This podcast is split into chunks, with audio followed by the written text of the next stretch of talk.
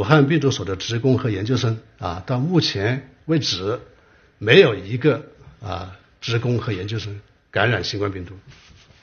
武汉病毒所也没有能够直接感染人类的病毒，也没有开展过新冠病毒增益功能研究，更没有所谓的人造病毒。